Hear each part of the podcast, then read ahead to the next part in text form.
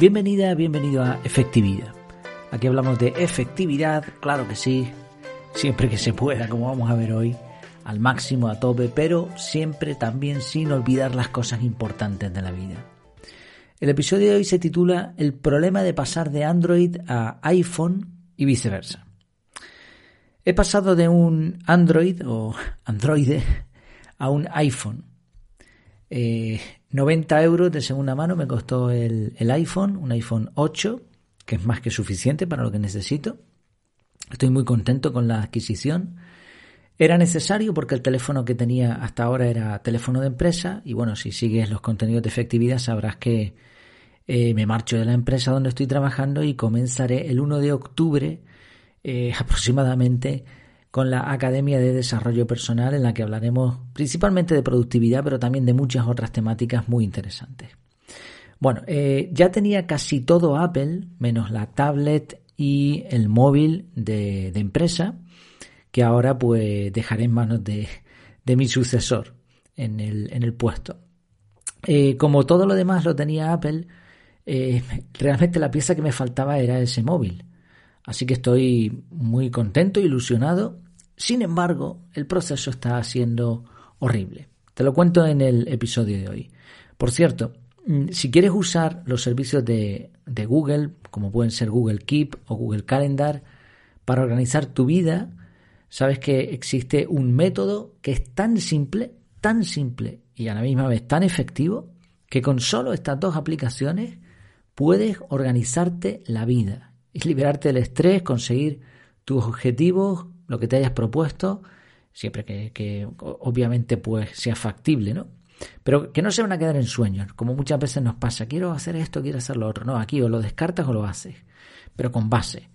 Obviamente puedes utilizar los servicios de Google, Google Keep y Google Calendar, o puedes también utilizar las notas y el calendario de Apple si prefieres. Pero solamente con eso sirve para organizarte. Es un método que funciona, que a mucha gente le ha ido bien. A mí también me, está salvando la vida ahora mismo en estos momentos que son tan intensos. no sé, yo creo que en pocos momentos de mi vida he estado con tantas tareas a la vez y, gestionando tantos frentes. Y, el método está, está funcionando a las mil maravillas. Sabes que puedes adquirir este método directamente en efectividad.es y lo tienes ahí de por vida o mientras esto dure y, la otra opción es apuntarte a la academia donde estará disponible, estará disponible para ti este curso, así como muchos otros contenidos más que seguro que te gustarán. Vamos allá, vamos allá con el tema de hoy. Te explico un poco el panorama. He tenido un montón, pero un montón de problemas para traspasar la información que tengo en el que tenía en el Android a el nuevo iPhone.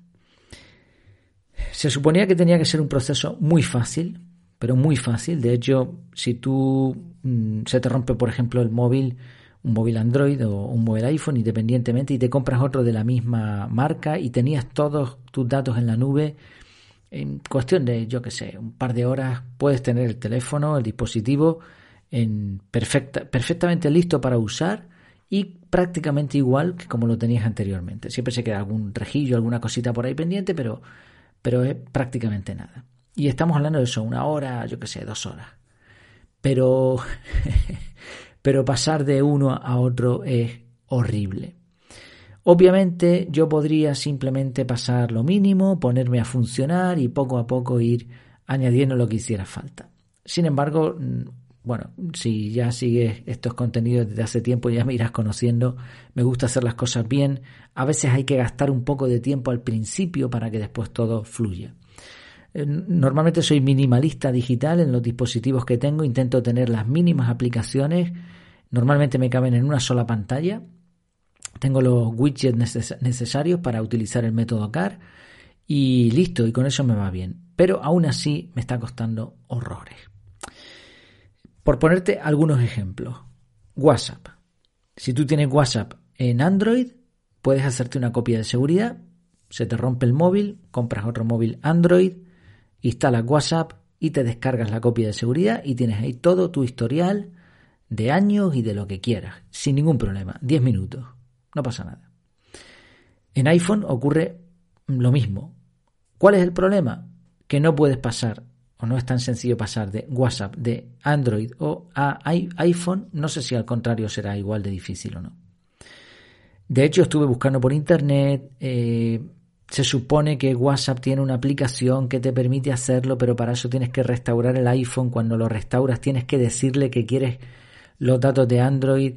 A mí se me atascaba una y otra vez. Al final en Internet te dan tres o cuatro aplicaciones, tienes que buscar en inglés, eso sí, porque en español es mucho más complicado. Y hay, bueno, en español había alguna aplicación, en inglés había unas cuantas más.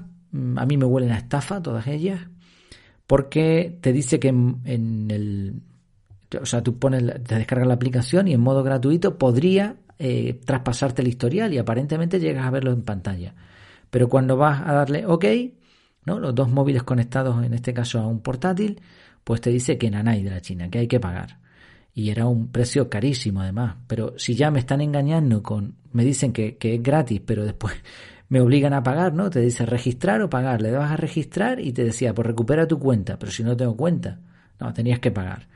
Si ya me estás engañando con eso, ¿qué seguridad tengo de, que pagando me hagas el servicio? Y si tú eres capaz con una aplicación de hacer eso, ¿por qué ni Apple, ni Google, ni, ni WhatsApp ha, solucionado nada? Ahí había algo raro. Total, eh, al final tuve que descartar el, historial de WhatsApp y empecé de cero. O sea, ahora mismo no tengo ningún archivo. No pasa nada por un motivo que te explicaré después, pero me dio bastante rabia, porque oye, eh, de vez en cuando sí busco algo en el historial y, bueno, pues oye, si lo tengo ya, ¿por qué no lo podía traspasar al nuevo teléfono? Pues no. Curiosamente ahora en todas las páginas web en donde entro que tienen publicidad me salen anuncios para traspasar de WhatsApp, WhatsApp de Android a, iPhone. Ya no, tranquilo que no hace falta. Sin embargo, fíjate qué diferencia. Telegram eh, en un momento. O sea, Telegram inmediato, ningún problema. Otra cosa que me pasó fue con los libros. Yo utilizaba la aplicación Read Era. Read Espectacular, me gustaba un montón, era gratuita. Pero bueno, aunque hubiese tenido que comprarla, lo hubiese comprado, estaba muy bien. ¿Qué pasa? Que solo sirve para dispositivos Android. Vale, ok, yo tenía los libros descargados, muy bien, me los pongo en el iPhone con la aplicación de, libros de, Apple, horrible, no me gusta nada.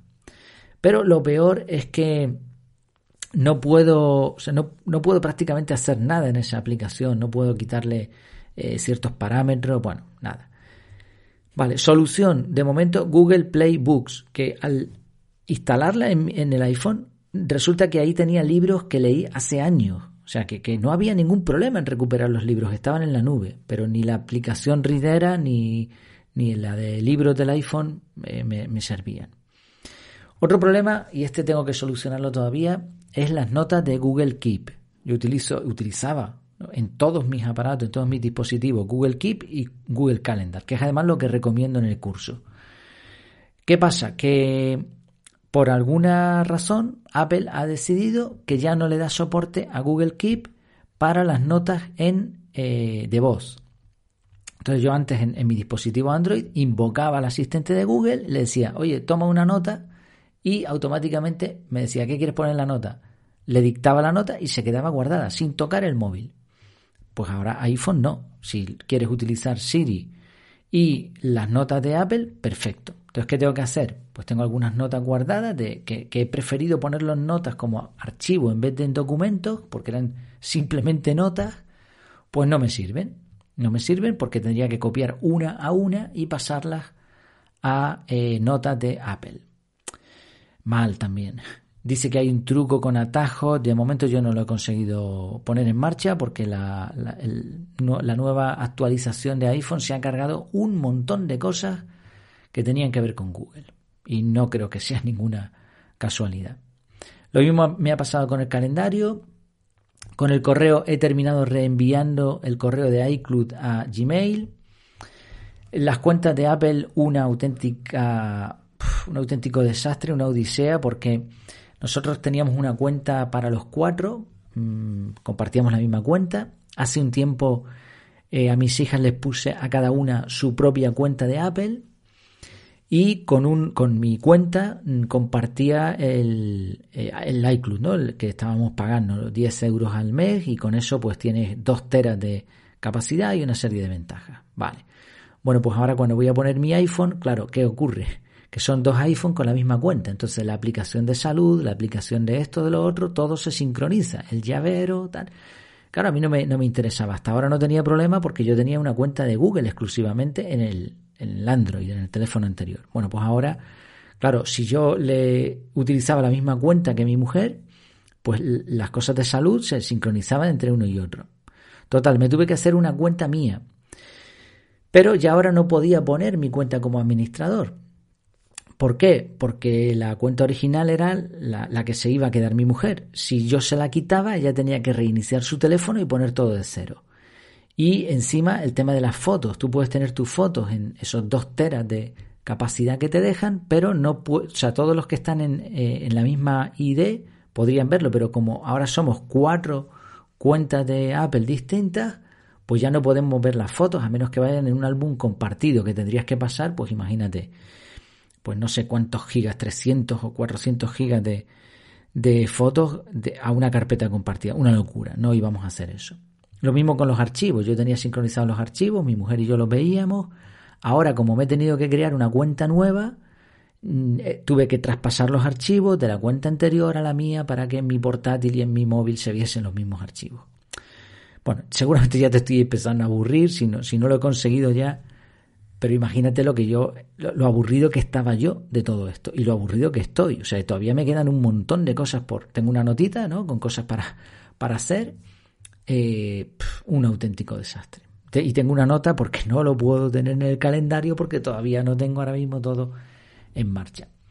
Otra cosa que me ha molestado un montón son la cantidad de notificaciones que vienen por defecto que tienes que ir desconectando una por una. Sigo haciendo pruebas porque entiendo, y esto lo entendí desde el día que me compré un, un iMac, ya hace unos 12 años, 13 años serán ya seguramente, 13 años justo ahora, efectivamente, 13 años. Eh, desde el día que me compré un, iMac entendí que lo ideal, y si quieres aprovechar los aparatos de, de Apple, es utilizar los servicios de Apple. Esa es la magia de Apple. Ellos fabrican el dispositivo y te dan las aplicaciones. ¿Qué mejor que eso? Otros muchos teléfonos, el teléfono es de una marca, los servicios que utilizan son de otros y el sistema operativo puede ser de otro. Claro, esa, esa unión no siempre funciona. Si tú tienes un Android, funciona muy bien con Google, pero si tienes un dispositivo de Apple, lo ideal es que utilices los servicios de Apple y va a funcionar muy bien. Apple tiene mucho que mejorar, ¿eh? no es perfecto, o sea, yo no soy un fanboy. A mí me gusta la tecnología de Apple porque tiene ciertas ventajas, porque considero que su uso, por lo menos a mí me gusta más los aparatos suelen ser de calidad, funcionan, hacen lo que se supone que tienen que hacer, se rompen menos y se venden mejor cuando vas a desecharlo. Nosotros compramos normalmente de segunda mano y volvemos a venderlo, así que prácticamente gastamos muy poco aunque tengamos todos los dispositivos de Apple. Por eso lo prefiero, pero no es perfecto ni muchísimo menos. Tiene muchos fallos, muchas cosas que se podrían mejorar. Y sobre todo el tema de la sincronización. Obviamente lo entiendo, porque es una empresa que quiere que vayas con ella, no quiere que vayas con Google. Entonces te va a impedir de alguna manera que todo funcione bien. Ya digo, sigo haciendo pruebas, tendría que valorar, a lo mejor me, va a tocar pues pasar unas cuantas horas pasando información de un sitio a otro, pero se quedará todo de forma definitiva funcionando eh, perfectamente o, lo mejor posible. Y a partir de ahí pues ya no me tendré que volver a preocupar de todo esto durante mucho tiempo.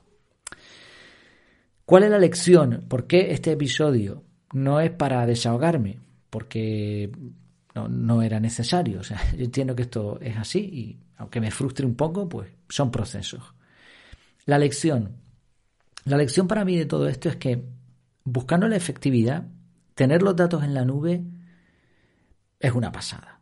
O sea, que tú tengas todos tus contactos en la cuenta de Google y de pronto pongas un dispositivo nuevo porque se te rompió el otro y de nuevo tengas todos tus contactos, perdón, es una maravilla. Ahora bien, el problema es si cambias de dispositivo, si cambias de nube. Entonces, consejo, quédate con el más fuerte, no utilices servicios en la nube de empresas que no tengan la capacidad después de darte soporte.